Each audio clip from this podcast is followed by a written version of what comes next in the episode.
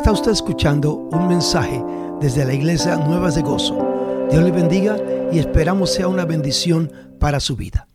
Mientras, créame que esta mañana a las cinco y cuarto me levanté y estaba estudiando la palabra del Señor y buscando la presencia de Dios. Eh, encontré una diferencia en dos oraciones que están bien marcadas en la Biblia. La primera, y para mí la más importante, ¿cuál es la oración? Que está escrita en la Biblia. El Padre nuestro. Esa es la, porque esa nos la dio quién? Jesús. Y ahí en esa oración está todo universalmente, todo centrificado y, y cubre todo esa oración. Pero hay oraciones específicas que nosotros quisiéramos tratar. Y en el libro de Efesios, capítulo 3, versos del 14 en adelante, hay una oración allí específica que tiene una connotación diferente a la del Padre Nuestro. Si estudiamos con minuciosidad la oración del Padre Nuestro, podríamos decir, no, pero esto está incluido ahí también, claro que sí. Pero al eh, eh, estudiarla en una forma detallada, esta oración de Efesios, cubre una parte que nosotros usualmente no cubrimos en nuestra oración. Usted vino, como dije antes, aquí para adorar al Señor, para glorificar al Señor y sobre todo porque queremos acercarnos a Dios. Yo no quiero que usted se vaya, haya perdido el tiempo ah, al haber venido aquí a la casa del Señor, sino que vaya edificado, que vaya bendecido. Lo que yo voy a decir eh, eh, en, en esta peroración corta no empeño creer que todos van a, le va a gustar. Puede ser que alguien diga, no me gustó. Puede que alguien diga, uh, qué bueno estuvo. Pero lo importante no es si le gusta o no le gusta, lo importante es que lo aprendamos y lo pongamos en práctica. Si usted al salir me dice, pastor, no me gustó lo que usted uh, habló hoy, pero lo voy a practicar, yo me sentiría muy contento. Así que no se preocupe si gusta o no gusta, el asunto es que lo practiquemos. Efesios, como siempre he dicho, es un libro de profundo alcance. Uno de los libros, no quiero decir el más, pero uno de los libros más profundos, no en interpretación profética, pero profundos en vida cristiana es este libro de ah, Efesios. Porque te estimula y te, te hace vivir una vida diferente a la vida que has vivido hasta que oigas este mensaje. Y así se titula mi mensaje, una oración diferente. Diferente. Esta oración abre la puerta para cosas grandes y profundas en Dios. No solamente para repetirla y, saberla y decir, pues yo sé orar. No, no, no. Sino que te abre, te da la combinación para que puedas entrar a una habitación de más alcance espiritual. Eso es yo. Por eso es que yo leo la palabra y trato de asimilarla. ¿Para qué me ayuda esto? Eh, eh, ¿En qué voy a ser ah, bendecido a través de esta lectura o de esta oración? Mire lo que dice el capítulo, el versículo 14. Por esta causa doblo mis rodillas ante el Padre de nuestro Señor Jesucristo. Si yo fuera a tomar eso literalmente, diría que para orar siempre tenemos que arrodillarnos. Pero no es así. porque yo conozco la historia de Enoch, que oraba con Dios mientras hablaba por el campo y su oración fue tan efectiva que de su caminar con Dios y hablar fue transportado al cielo. Y la oración suya, mientras usted y yo la hacemos, debe de hacer eso mismo, transportarnos de la tierra al cielo, de conectarnos de lo humano a lo espiritual, de hacernos descubrir lo que el mundo no sabe, pero que Dios ha puesto a nuestra revelación. Eso es lo que debe hacer la oración en usted. Nunca menospreciemos el poder de la oración. Si usted me dice, ay, hermano, yo ese asunto de decir el Padre Nuestro no me gusta porque mire, eso lo hacía yo cuando era católico. Yo también. Pero usted sabe una, una cosa que aún no siendo lo que antes era, siendo un cristiano creyente, yo todavía la hago. De vez en cuando, cuando estoy aquí en el, en el altar y a veces abromada la mente por tantas cosas que hay, dije, ¿cómo voy a comenzar para romper el hielo? Pues comienzo con el Padre nuestro. Señor Padre. Y eso me abre la puerta para entrar entonces en otra clase de dimensión con el Señor. Digo esto porque hay ocasiones que no sabemos orar, ni por qué orar. Si usted no sabe orar ni por qué va a orar, mire, comience con el Padre nuestro. Porque eso lo va a llevar a usted a, a seguir.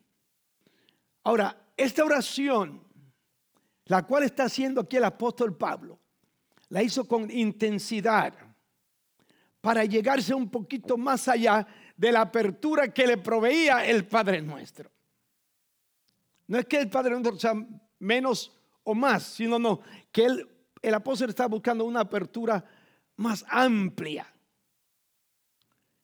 Y aunque a veces no sabemos por qué orar, pero eh, necesitamos que en nosotros haya algo que nos motive a buscar esa vida que tanto necesitamos.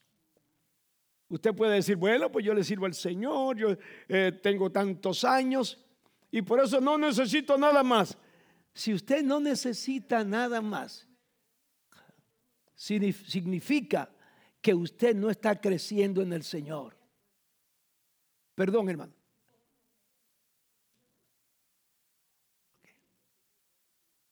Oh,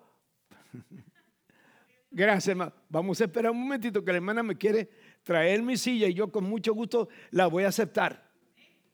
Porque hay que respetar la edad, ¿verdad que sí? Gloria al Señor. Gracias, hermana Vega. Muchas gracias. Gracias al Señor. Gloria al nombre del Señor. El apóstol Pablo estaba orando o haciendo esta oración de grados intensivos en su primer viaje y su primer aprisionamiento por la obra de Dios. Mire, y si a mí me hubiesen tenido en la cárcel en ese momento, mi oración hubiese sido, Señor, ayúdame y sácame de aquí. Abre las puertas de esta cárcel como se la abriste a Pedro, Señor. Pero yo quiero salir de aquí seguida. Eso no fue lo que pidió Pablo. Pablo no pidió, quita las espinas de mi camino. No, no, no. Lo que él pidió, pon mi pies duro para que yo pueda caminar por encima de las espinas. No es líbrame de esto, es ayúdame y ven conmigo mientras estoy pasando esta trayectoria. In my journey, in my journey with you, I want you to be next to me. En mi camino yo quiero que tú estés cerca de mí. En la oración Dios siempre, en la oración uh, de Dios. Oye bien, no siempre nosotros uh, obtenemos lo que queremos. Usted siempre, le, Dios le da todo lo que usted pide. Porque si me dice que es así, yo me atrevería a decir que es mentiroso. Porque no siempre tenemos todo lo que pedimos. Si yo fuera a tener todo lo que pido, hermano, wow. multibillonario sería. Dios no me ha dado todo lo que yo he pedido, pero no me ha faltado lo que he necesitado. Porque Dios ha sido mi proveedor. Sí, para Abraham. Dios fue Jiré, para mí también lo ha sido. Jehová mi proveedor. En la oración no siempre tenemos lo que queremos, pero sí obtenemos lo que necesitamos y lo que Dios quiere que tengamos. Dele gracias a Dios por lo que tiene, porque posiblemente eso es lo que Dios quería que usted tuviera. Si Dios quería que tuviera más, te hubiese dado más. Pero tenemos que ser fieles a Dios con lo que Él nos ha dado, ser buenos administradores. En inglés se dice a good stewardship, tener buenos, ser buenos administradores de lo que Dios nos ha dado. Y cuando tú eres bueno, buen administrador de lo poco, alguien se atreve entonces a darte un poco más. Pero mientras no seas buen administrador de lo que tienes, ¿quién, ¿a quién se le va a ocurrir? ¿Qué hizo el Señor cuando un hombre allí le dio cinco talentos a uno, le dio tres talentos a otro y uno a uno? Al que le dio cinco talentos, el Señor le dio cinco más. Al que le dio tres, este le dio tres talentos más al Señor. Pero al que le dio uno, no le dio nada al Señor. No, Señor, lo que yo hice fue que, como sé que tú eres muy fuerte, yo enterré el talento, no dejé que nadie lo viera, que nadie lo tocara, lo enterré debajo de la tierra y allí lo dejé. ¿Qué le pasa a un dólar si usted lo entierra hoy y lo saca en 10 años más tarde? No, vamos a decir que no se pudra. Vamos a decirle que, que se mantenga ahí. Pero ¿qué, ¿qué ha pasado en él? Se desvalora. En lugar de tener, eh, de valer 39 centavos, que es lo que vale ahora, el dólar, valdría mucho menos eso. ¿Me entiende? Así es que el asunto de lo que Dios nos da a nosotros es para ser buenos manejadores y hacer que eso suba para la gloria de Dios. Pero si en lugar de subir tú no lo manejas bien y lo entierras, eso se va a devaluar. ¿Para qué entonces yo te voy a dar a ti nada que me, que me vayas a, guardar si me lo vas a echar a perder?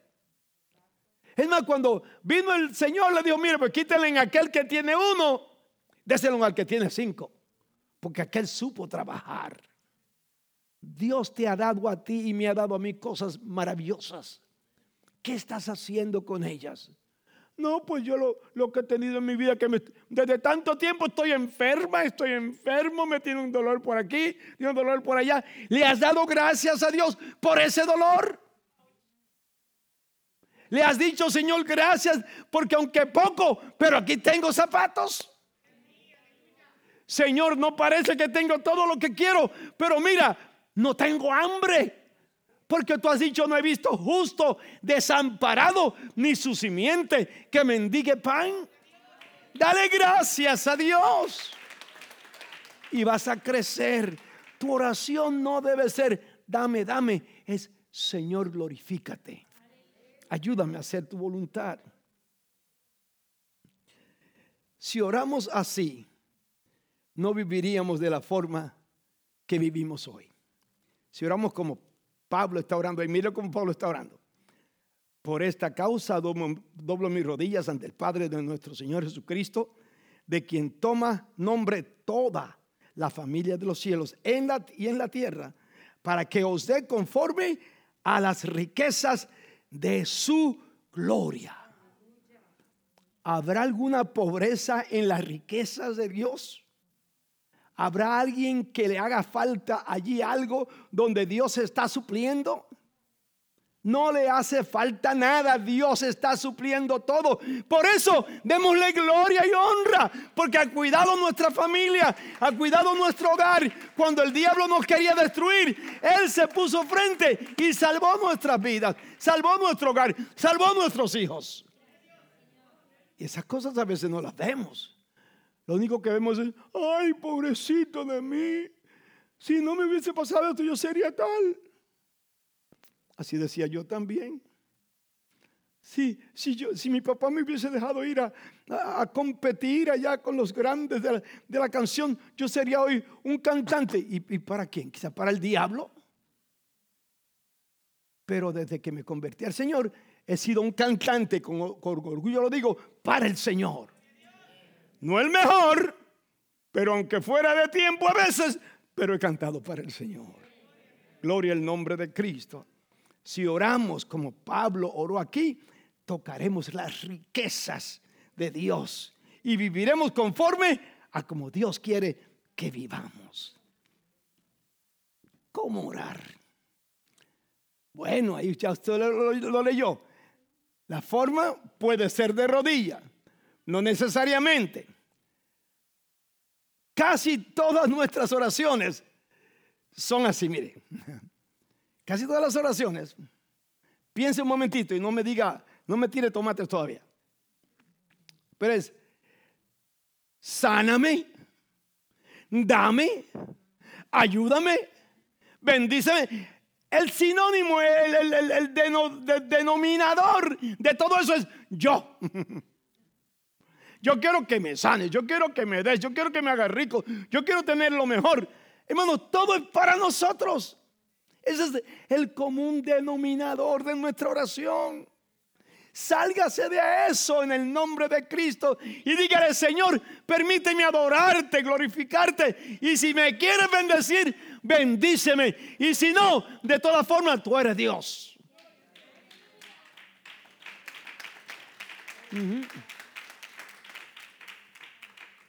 ¿No fue así que dijeron los jóvenes hebreos cuando le iban a echar al, al, al horno, Dios nos puede librar.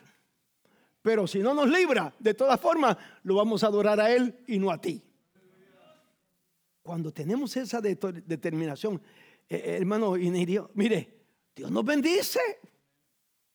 Dios nos bendice, Dios nos ayuda, porque le damos gloria a Él. Ahora vamos a ver qué es lo más importante por lo cual Dios quiere que oremos. Mire bien, Dios quiere que le pidamos algo en nuestro o para nuestro ser interior. Mm, no solamente para lo de afuera, sino para nuestro ser interior. Vamos a ver qué dice el versículo 17 de ese mismo capítulo, Efesios 3:17.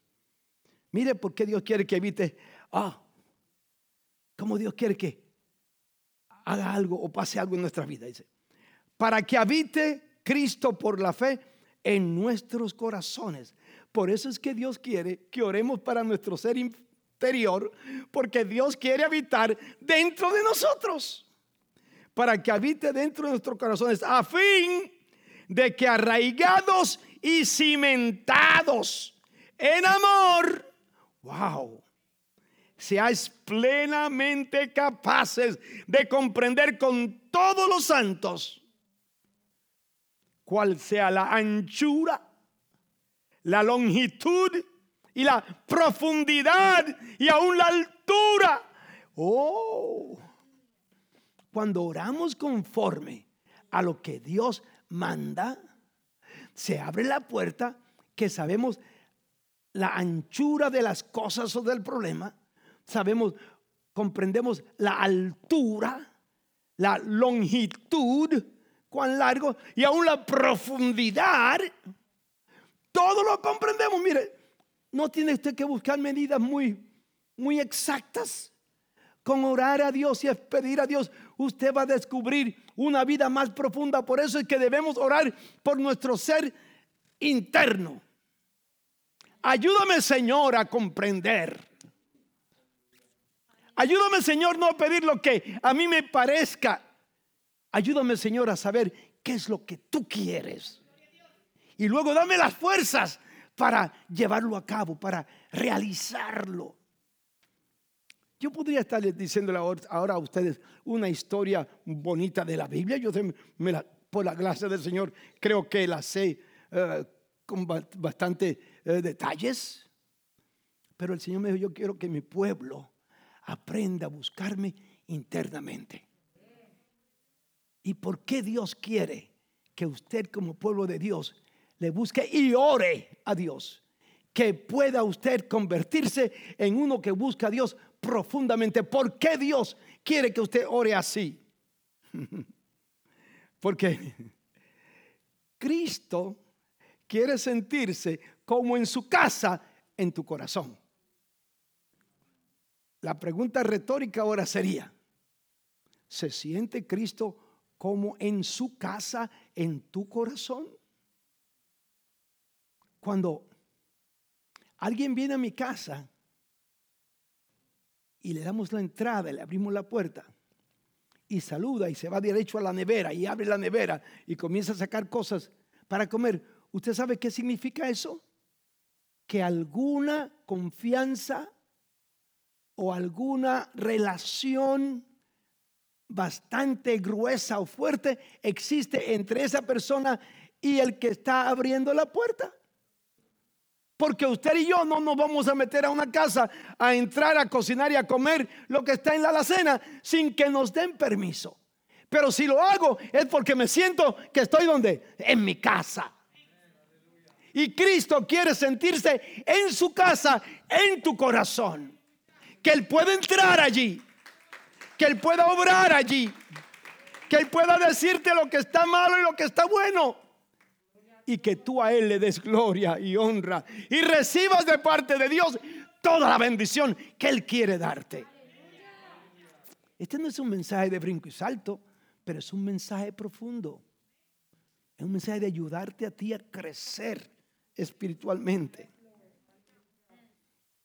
Dios, lléname de tu amor. Eso es lo que está pidiendo aquí el apóstol Pablo. Mire, vamos a leer versículos 17 y 18. Para que habite Cristo por la fe en nuestros corazones, a fin de que arraigados y cimentados en amor, seáis plenamente capaces de comprender con todos los santos cuál sea la anchura, la longitud, la profundidad y la altura Gloria al nombre del Señor. Todo lo que Dios quiere que nosotros comprendamos cuando a Él lo buscamos de verdad. A veces nosotros estamos buscando las migajas de una vida religiosa cuando Dios nos quiere dar un gran pedazo de pan con buena carne adentro, sin a usted costarle nada. Pero queremos ser tan religiosos que hasta si no me cuesta, no quiero. No, no.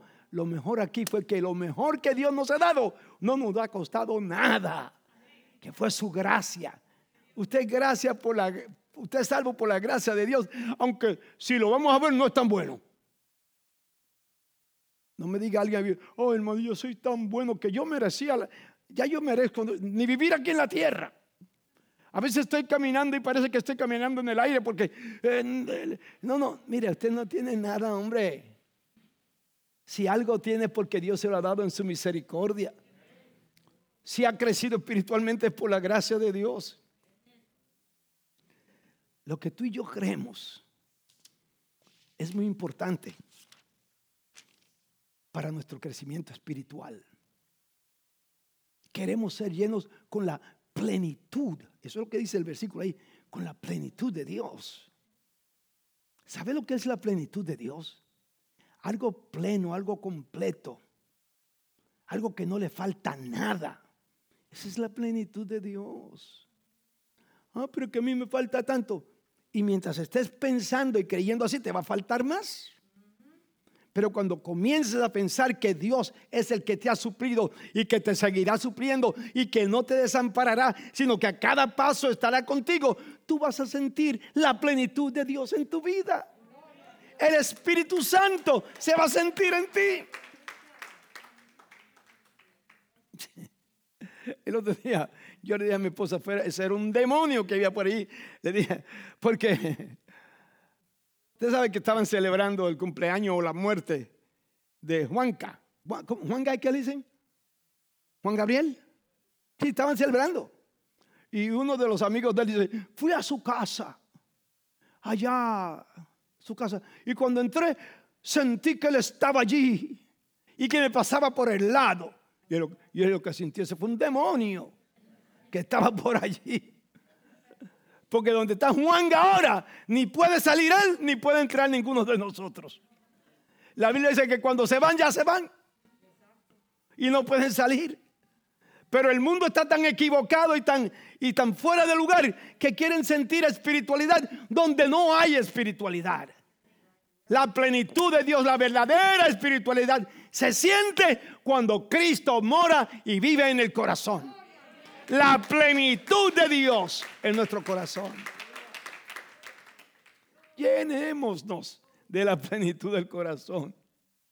Y vaciémonos de nosotros. A veces estamos tan llenos de nosotros que no hay lugar para Cristo, hermanos. Sí, estamos muy llenos de nosotros. Oh, me, myself, and I. Nadie puede hacer lo que yo hago.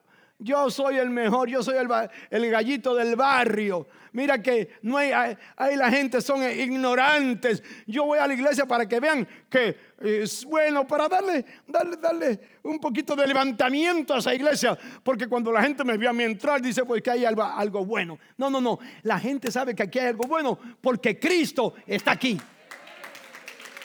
Gloria al nombre del Señor. Estamos tan llenos de nosotros mismos que estamos vacíos de Cristo. Mire, vacíese de Cristo. No, llénese de Cristo. No se llene de usted mismo, porque llenarnos de nosotros mismos, llenarnos de humo, de fantasías, de orgullo y de necesidades.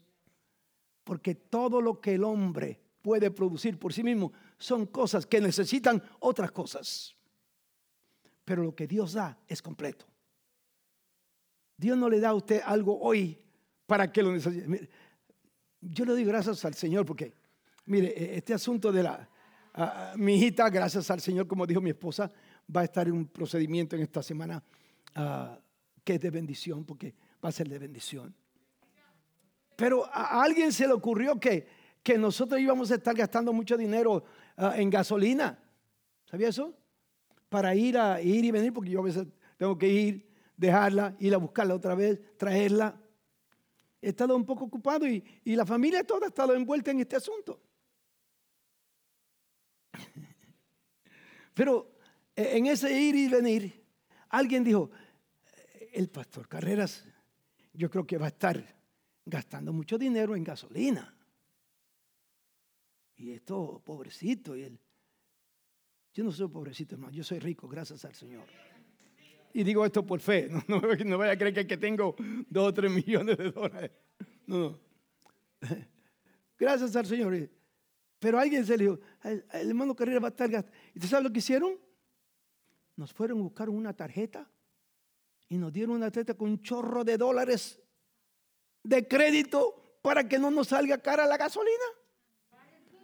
Mire, no, no, no solamente, no solamente no nos sale cara, no nos sale de nada.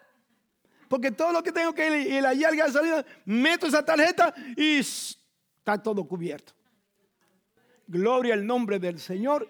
Dios ha suplido todo. Porque usted sabe una cosa de la primera que dijimos, Señor, esto va a ser fuerte. Nosotros no tenemos cómo enfrentarnos a esto suple tú. Y Dios ha estado supliendo todas las cosas. Aún la sanidad y la bendición que viene y confirmada por ahí ya bien prontito, lo ha suplido el Señor. Dios ha sido maravilloso. Déjese, déjese persuadir por el poder de Dios en la oración. Porque mientras usted y yo oramos de corazón, Dios habla nuestras mentes, habla nuestras vidas. El Espíritu Santo nos está hablando. Vamos a ver qué dice el versículo 20. Dice, y aquel que es poderoso para hacer todas las cosas mucho más abundantemente de lo que pedimos, nos da más de lo que pedimos.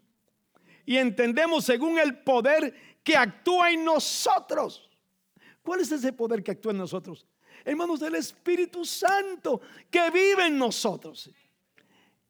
Del cual usted se vació a sí mismo para que Él viva en usted y se sienta en su casa. ¿Ve usted el mensaje ahora? Ah, para que ese poder actúe en nosotros.